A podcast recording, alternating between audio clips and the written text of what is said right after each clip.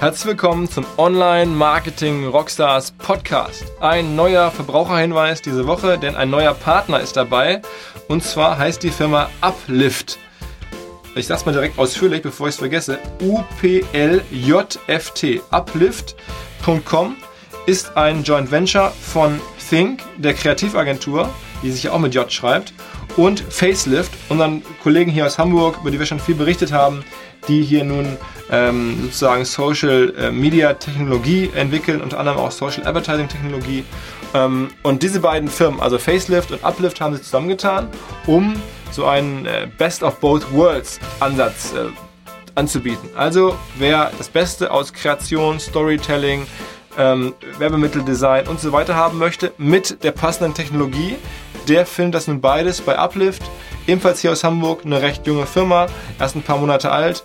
Die Attention auf Neukunden und neue Kampagnen dürfte entsprechend sehr hoch sein. Ich kenne die Macher ähm, von Uplift, ähm, aber auch von Facelift und Think. Bin ziemlich überzeugt, dass die da was Spannendes ähm, machen.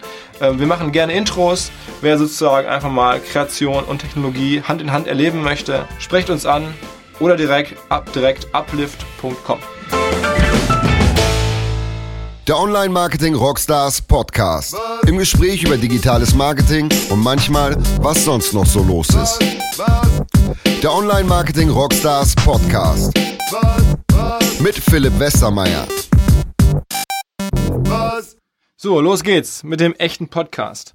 Zum Start des echten Podcasts wollte ich eigentlich ähm, eine kurze Geschichte erzählen. Denn es gab diese Woche im Wust der ganzen Nachrichten eine Nachricht äh, in unserem Sektor äh, Marketing und Medien, die ich krasser fand als viele andere. Und die ist bei mir hängen geblieben und ich wollte einfach mal kurz dazu ähm, meinen Senf abgeben, so ein bisschen, oder zumindest sie mal aus der Suppe der ganzen anderen Nachrichten rausziehen. Und zwar ist das das Glam oder Mode Media, wie es jetzt zuletzt hieß, seinen Geschäftsbetrieb eingestellt hat. Wahrscheinlich kennen diejenigen von euch, die schon ein paar Jahre in der Branche dabei sind, noch Glam Media.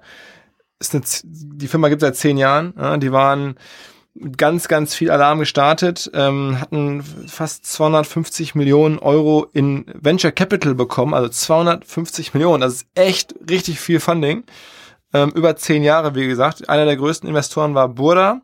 Und das Geschäftsmodell war, ein Vermarkter insbesondere für Frauen- und Fashion-Themen zu sein. Also sie hatten selber keine ganz große Seite, aber haben ganz viele kleinere Seiten gebündelt, sicherlich ein paar hundert international, ähm, auf denen es um Fashion und Frauen ging und haben dann halt immer dieses Inventar ähm, sozusagen wie so eine Art Thema themenbasiertes ähm, Ad-Network ähm, angeboten. Und das immer im Bereich upscalige Preise, Frauenthemen, Fashion-Themen, Beauty-Themen, sowas. Und hatten, äh, wie man so hört, zuletzt ähm, 100 Millionen Euro Jahresumsatz, international in, in Summe. Und zwischenzeitlich gab es da Bewertungsrunden oder Finanzierungsrunden auf einer Bewertung von eine Milliarde Dollar. Und es gab den Plan, an die Börse zu gehen mit der Firma. Und das Ding war echt wichtig im Markt oder haben, ich weiß, alle Verlage hingeschaut und das galt so ein bisschen als der neue heilige Gral. Wie macht man jetzt Vermarktung und wie baut man neue Reichweiten auf? Dieses gesamte Web Property, das gesamte Netzwerk gehörte sogar zu den zehn, zu den Top Ten der reichweitenstärksten ähm, Properties ähm, in den USA, also sagen Vermarktungsverbünde, war das echt groß. Und dann kommt die Nachricht, also mehr oder weniger vom einen Tag auf den anderen hören die auf, stellen ihren Geschäftsbetrieb ein und das auch noch mitten ähm, im Spätsommer, also bevor gerade das richtige Geschäft losgeht, vierte Quartal, Weihnachtsgeschäft, wo es ja normalerweise in der Vermarktung immer am besten läuft, gerade auch mit den Themen, ähm, einfach aufzuhören, das ist ja extrem brutal. Ähm, und ich habe mich gefragt, wie kann das sein? Entweder ist da intern was passiert oder es gab da irgendwelche Vorkommnisse. Oder aber es ist halt so, dass der Markt mittlerweile so knallhart, zumindest in den USA und international ist, dass halt einfach die Tatsache, dass du selber Nutzer hast, einfach gar nicht mehr belohnt wird. Du brauchst selber keine Reichweite mehr. Facebook hat so viel Reichweite und die Brands und Agenturen können so viel Reichweite programmatisch einfach themenorientiert äh, buchen oder, oder herstellen, dass jemand, der selber viel Reichweite hat oder verantwortet oder selber vermarkten möchte, eigentlich in einer programmatischen Welt ähm, keine Daseinsberechtigung mehr hat. Und klar, in der Theorie und so in den, in den äh, Endgame-Visionen von vielen Analysten war das schon lange so klar. Aber dass jetzt da so brutal ähm, Anzeichen auf die Medienzukunft, der Marketingzukunft so stark werden, hätte ich nicht gedacht. Einfach, dass, dass auf einmal so ein Player seine Grenzen dermaßen stark aufgezeigt bekommt und aufgezeigt bekommt, dass er in der heutigen Welt in seinem Ansatz keinen, ja, keinen Platz mehr hat, ähm, trotz noch 100 Millionen Euro Umsatz, äh, ist schon, schon hart und auch niemand scheinbar bereit war, die Firma noch zu kaufen oder die Reste noch zu kaufen. Also echt interessante Geschichte. Ich wollte es nochmal für diejenigen, die es verpasst haben, äh, nicht unerwähnt lassen und einmal, weil es, finde, so richtungsweisend ist für unsere Industrie. Und vielleicht in Deutschland noch gar nicht so sehr, aber zumindest in den USA ist es ja ein ganz klares Statement zu dem, was da gerade in den USA passiert. Scheinbar. Ähm, apropos USA, kommen wir zu unserem dies, dieswöchigen oder dieswöchigen Gast. Ähm, und zwar ähm, waren wir halt auch klar, ihr habt es mitbekommen, mit Rockstars auf der Demexco in Köln und da laufen natürlich eine ganze Menge von relevanten Leuten und spannenden Figuren so rum. Und eine oder einer der spannendsten äh, war aus meiner Sicht gar nicht groß angekündigt und stand nirgendwo auf dem Podium, sondern lief da mehr oder weniger unbehelligt und entspannt durch die Gegend und hatte Zeit, mit mir zu sprechen. Und zwar ähm, war das Russ, Russell ähm, Glass, Glass heißt er, Russ Glass. Ähm, und der ist der Advertising-Chef von LinkedIn. Also das gesamte Vermarktungsgeschäft von LinkedIn ähm, managt er um es mal kurz vorwegzunehmen, das sind ungefähr 1000 Mitarbeiter und 500 Millionen Euro Umsatz, die LinkedIn international macht mit Advertising, was halt monster viel ist. Äh, das ist jetzt echt mal eine mittelständische Firma. Ähm, und ja, der Kollege ist zu LinkedIn gekommen über eine Akquisition seiner eigenen Firma. Der war ursprünglich Unternehmer und hat ein ähm, Bismo gegründet, so eine äh, Plattform für die Vermittlung und, und Sammlung von B2B-Datensätzen. Ähm, und das passt natürlich auch ganz gut zu LinkedIn. Hat LinkedIn gekauft, ich glaube für 140 Millionen Dollar. Auch keine kleine Summe. Äh, und so ist er zu LinkedIn geraten und baut da jetzt sozusagen das Advertising-Geschäft auf und steckt total tief drin in der ganzen Silicon Valley Advertising-Welt. Also weiß, wie gerade die neuesten Advertising-Produkte aussehen, beobachtet ziemlich genau, was da passiert und gehört da zu den ähm, absoluten äh, Movern und Shakern. Äh, außerdem muss man ja sagen, das ganze Thema ähm, Plattformen in die Advertising-Welt hineinzubringen, die originär da gar nicht stattfinden ist ja auch ähm, immer wieder spannend. Ne? Zalando versucht ja gerade einen Vermarkter aufzubauen, ganz massiv. Ne? Otto macht das halt auch. Xing vermarktet auch schon seit längerem jetzt. Amazon geht da gerade in die Welt hinein. eBay macht es schon länger.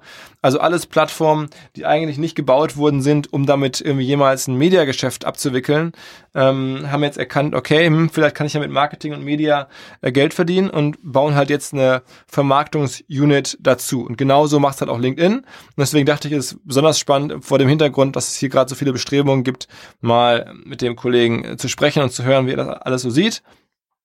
Ich glaube, das Gespräch war ganz cool. Wir haben uns da irgendwie knapp 25 Minuten äh, unterhalten und ich hatte, habe echt eine Menge mitgenommen. Hier kommt das Gespräch. Viel Spaß.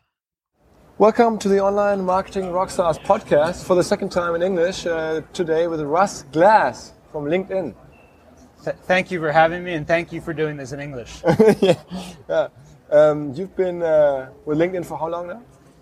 Uh, just over two years. Uh, joined in August of 2014 as part of an acquisition.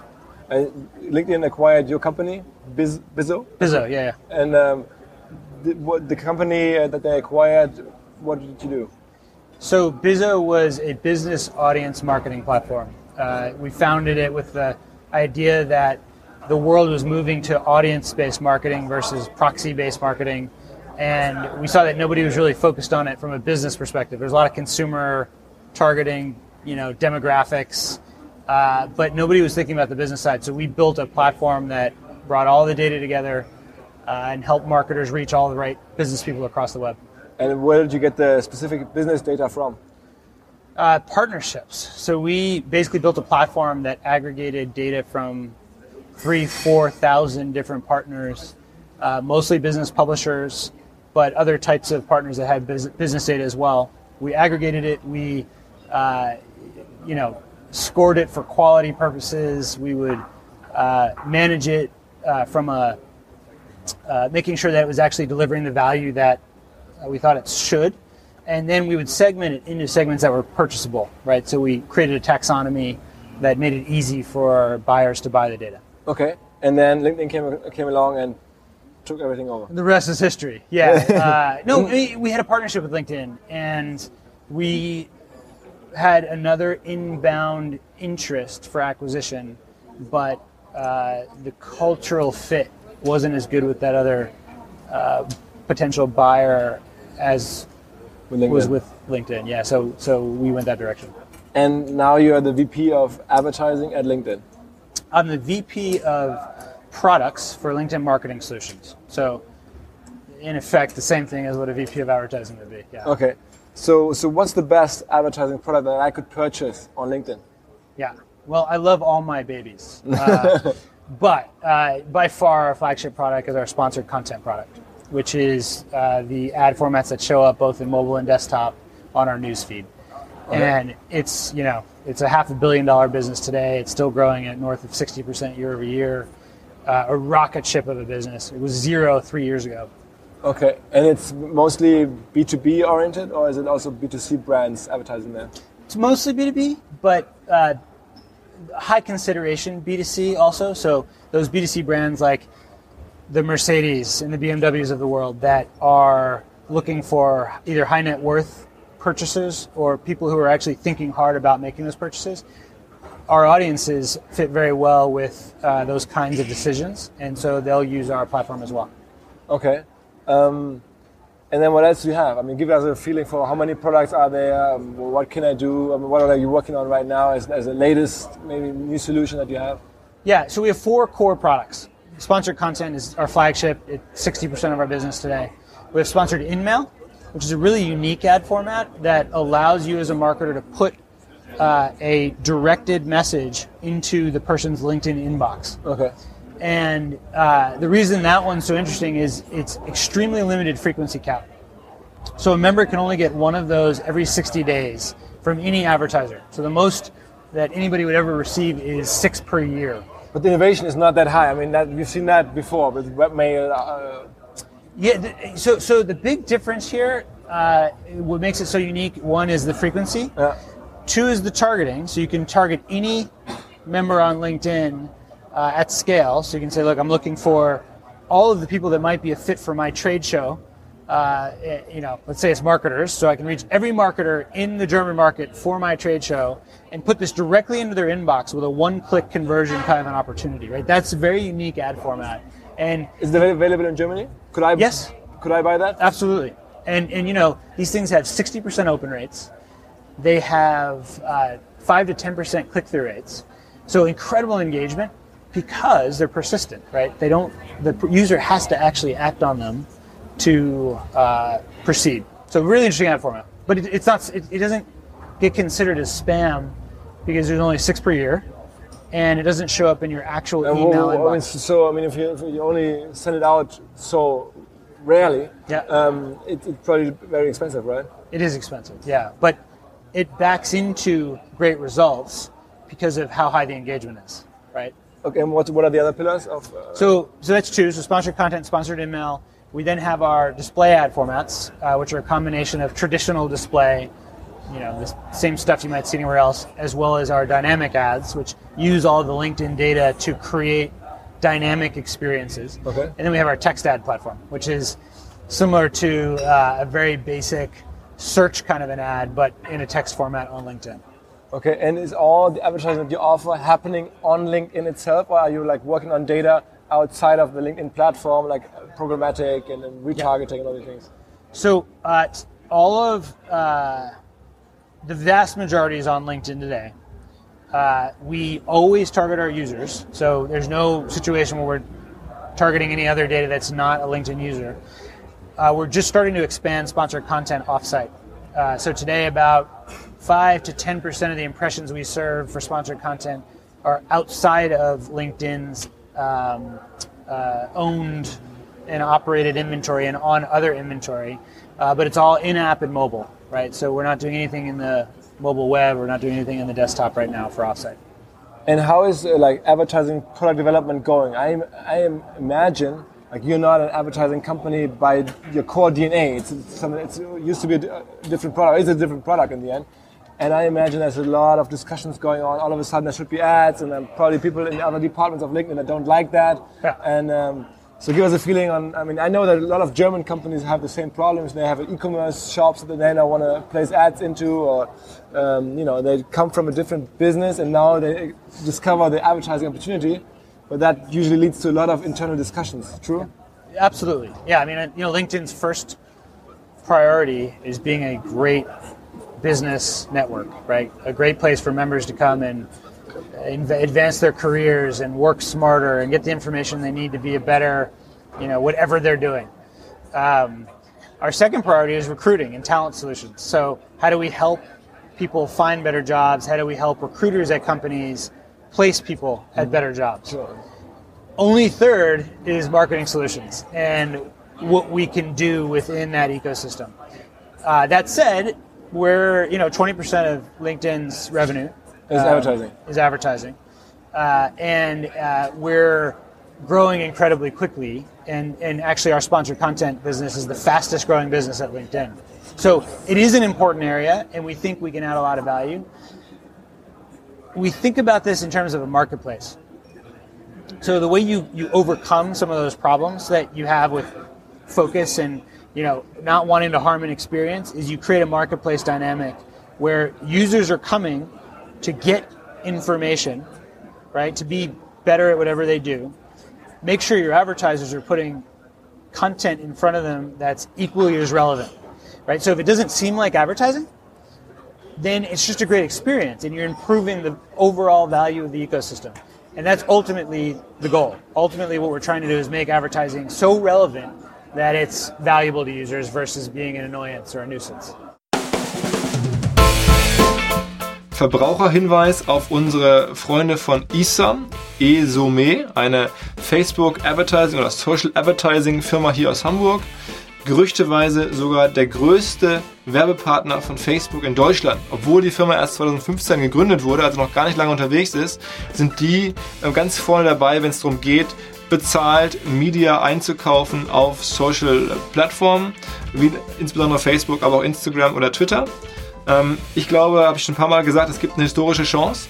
Facebook-Werbung wird in Zukunft nur noch teurer werden. Wer heute einkauft, kauft Kunden und Branding vergleichsweise günstiger. Und wer dazu entsprechend einen Partner braucht oder da Hilfe an seiner Seite haben möchte, ich kann die Kollegen von ISAM empfehlen. Ähm, da arbeiten eine Menge Top-Leute. Ähm, die haben den richtigen technologischen Ansatz äh, und ja, wer professionell aufgestellt sein möchte im Bereich Facebook und bezahlte Social Media Kampagnen, einfach mal isam ansprechen, gerne Intro bei uns oder isam.com.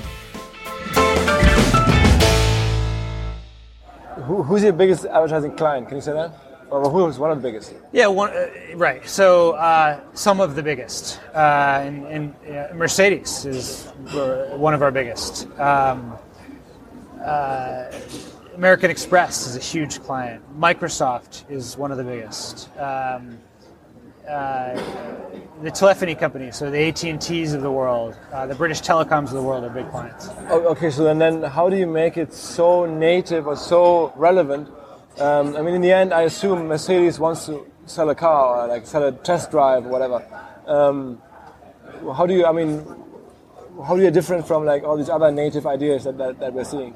Yeah, so a couple ways. One is if you look at the content that's being created on LinkedIn, uh, marketers are, are, doing a really good job creating relevant experiences, right? So a Mercedes isn't just slapping uh, an ad on LinkedIn, but they're really being thoughtful about well, what kind of content is valuable to a LinkedIn member, right?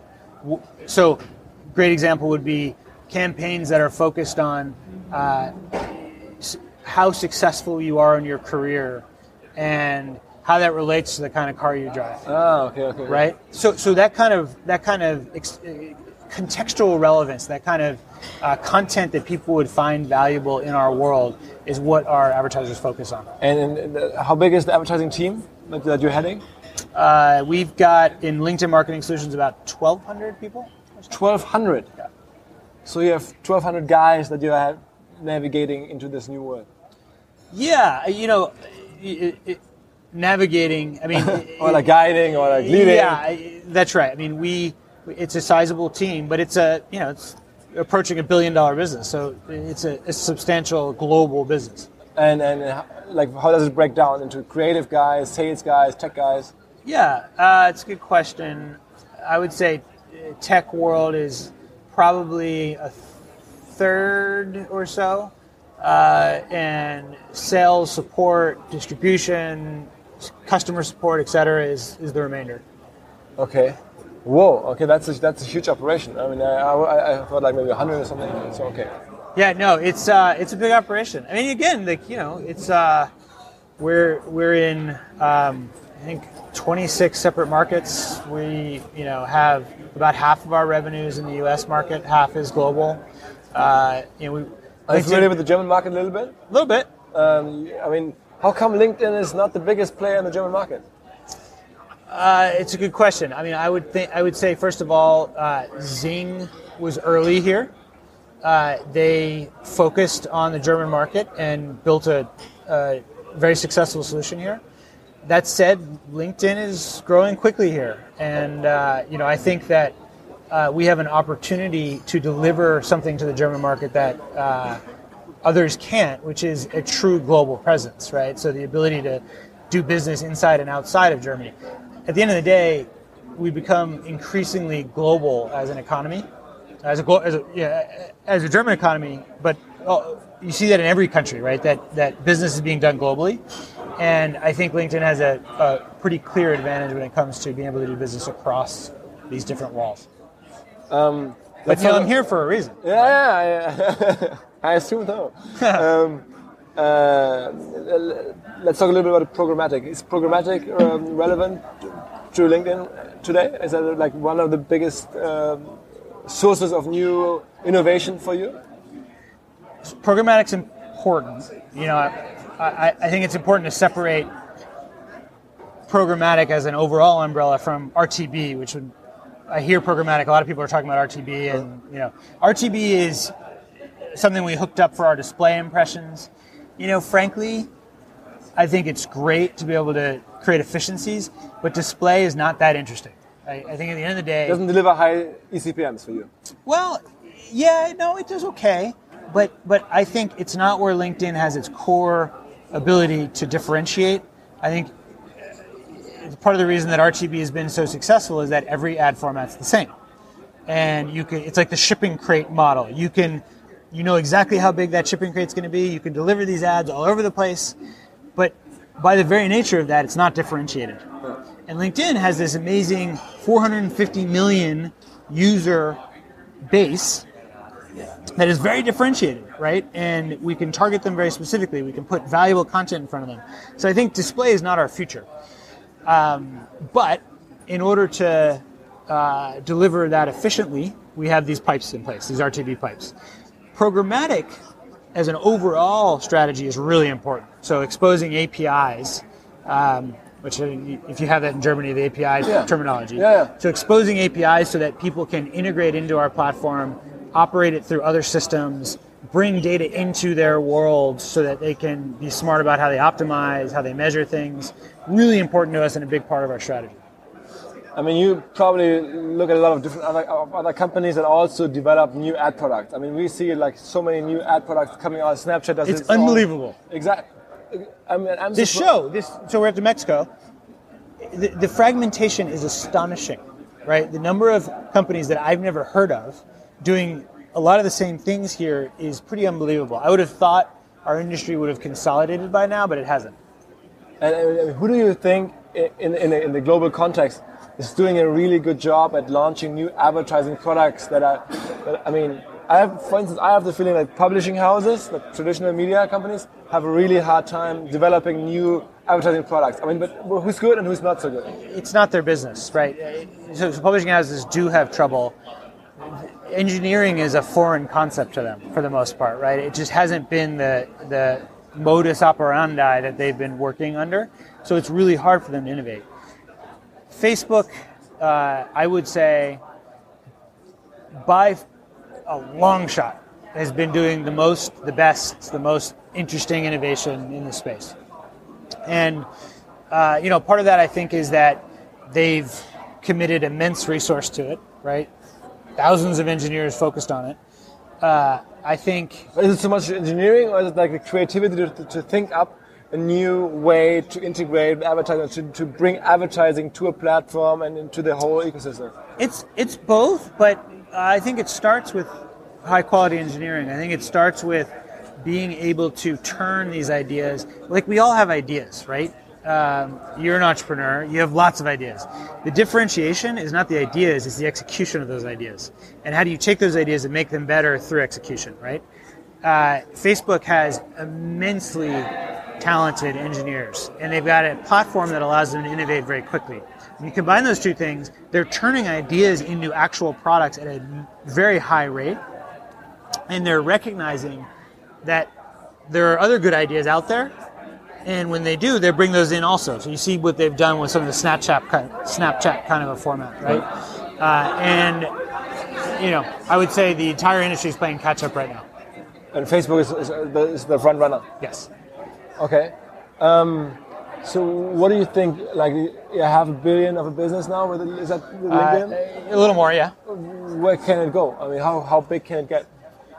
From a marketing solution standpoint. Uh, yeah, at, at LinkedIn, yeah. Yeah, yeah. So, um, if you look globally, our core market, B2B, is a $50 billion business, right? Online B2B is about a 15 to $20 billion business, depending on who you ask. Uh, I think LinkedIn has the opportunity to be the key player in that 15 to 20 billion dollar landscape. So we have a lot of upside. Okay. Um, what's what's your take on ad blocking? It, I mean, is it a German phenomenon? Is it the market leader is coming from from Germany? uh, what's your Yeah. take on that? Yeah, so, you know, I think ad blocking is more of a proxy for consumer unhappiness with how the industry works than anything else. You know, the fact that consumers are adopting it tells you something that ads aren't relevant enough. Uh, they're interruptive, they slow the pages down, they slow the mobile devices down, and that's why you're seeing these adoption curves. I think that at the end of the day, uh, it's a problem, but it's a, a problem more for the small independent publisher than it is for the large publisher like a LinkedIn. Because a LinkedIn, we can serve our ads however we want to, uh, ultimately, if we wanted to prevent ad blocking.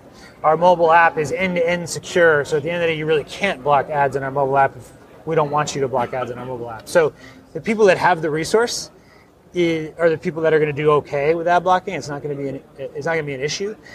So to me, the biggest story here and where it's really sad is it's the small independent publisher that's going to get hurt and have to find new ways to monetize, which is very hard when you're trying to produce great content and you're trying to, to differentiate yourself. It's hard to then have to deal with uh, consumers blocking your ad to get free content. Um, I mean, And you- it's not just a German phenomenon; it's global. uh, how much? I mean, how much? How high is the ad blocking rate on, on LinkedIn or across the platform? I would say it varies, uh, but it's less than you see in Germany. I would say across LinkedIn, it's it's you know it's sub ten percent, but I don't know the exact number. Okay. uh, Did you ever talk to the ad block guys, or like maybe did Sure. they, they approach you about a deal and like white- whitelisting your your platform and th- these things? Absolutely, and and uh, we, I, I don't have any uh, philosophical problem. You know, I know a lot of people have said they feel like it's extortion. They feel like uh, these are very shady organizations. You know, frankly, it's a business, and they've figured out a business model that works. And uh, from our standpoint, if we see, you know, that it costs us far less to whitelist than it does the money that is being spent on it, I'm philosophically fine with it. I mean, I know that you that you have a background of like company culture and creative Yeah. culture, and, and you like to write about that and discuss that. Um, I mean, how do you innovate? I mean, you have th- that many people in your team. You have like four pillars that you just described. I mean, how do you find new, exciting advertising solutions? How do you? I mean, do you develop them by yourself in your head first, or like do you have a team that looks around the world, what other companies do? How do you come up with a new advertising solution? What can like people maybe learn from you? Yeah. So first of all, it's hard. You know, when I joined LinkedIn, uh, the infrastructure that we built our ad business on was a mess. We, we had 24 different systems to manage the business. And I realized that there's no way to innovate fast enough to compete in this business with that infrastructure. So spent the first sort of 18 to 24 months cleaning up that mess. Uh, today we're, we're at nine systems around the business. So we've, you know, reduced it by 15 and we're going to be at five by the end of the year. You have your own ad server, or your licensing ad serving solution. So, so we've we've consolidated down, and we've we're doing a lot more on our own ad server, uh, but we're still using some external technologies as well. But we're but we're reducing it to simplify our uh, go to market so that we can innovate. Right. So that's first of all, is you've got to have you have to have a platform you can innovate on.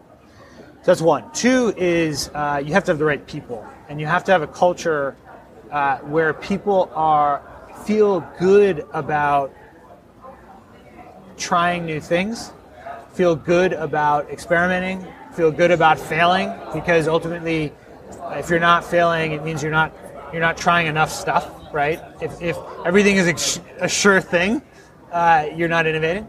So that's number two. And then finally, it's you have to have enough of your resource carved off specifically for innovation to allow you to give it enough time and energy to be successful. Nothing works out of the box, ever, right? It always takes iteration, it always takes listening to the market, it always takes, you know, belief in your ideas to see them through. Okay. Um, is it your first time to Germany now? My first, trip? my first time to Germany. Yeah. What, what's the impression? I mean, here at the at the at the show and, and, and in general. So I flew into Berlin uh, yesterday, or yesterday. What day is it? Thursday, Tuesday. I flew two days ago. I flew into Berlin. Uh, loved Berlin. Feel like I could spend weeks there. Uh, I feel like the startup culture, the environment, the energy is really pretty awesome. I could see that becoming the next, you know, Tel Aviv or the next big entrepreneurial city. Um, so I'd like to go back there. Uh, I haven't spent that much time here. I got here yesterday, and I've been at the show most of the time. Had a great dinner out on the river in Cologne, beautiful city. Uh, but I don't have enough impressions of the city yet. Uh, the people, though, are great.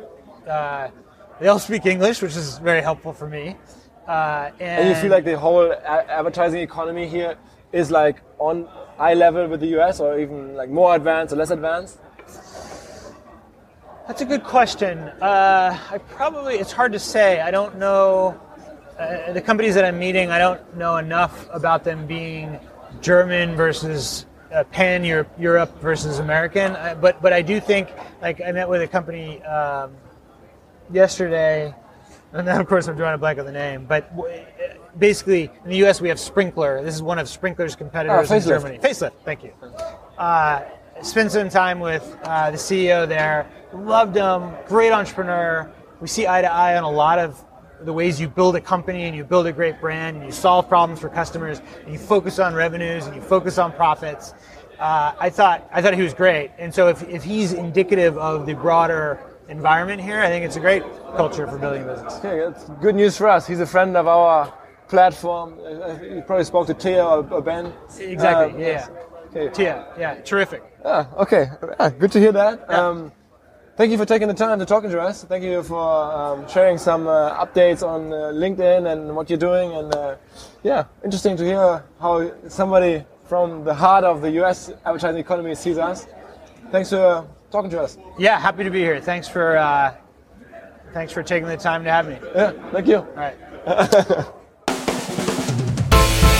Ganz kurz bevor es vorbei ist, ein Hinweis auf unsere Freunde aus Österreich, ganz genau aus dem Vorarlberg. Dort machen nämlich ein paar Kollegen die Interactive West, eine Konferenz ähm, über Marketing, Technologie, Innovation und Zukunft. Die findet statt am 13. Oktober, bereits zum dritten Mal. Und äh, Marketingprofis, kreative Köpfe und Interessierte dürfen auch 2016 Geniales erwarten, sagen die Macher. Insofern einfach mal reinschauen. Ähm, es gibt noch bis zum 30.09. einen Early Bird, eine Website interactivewest.at. Ansonsten, wie gesagt, Interactive West.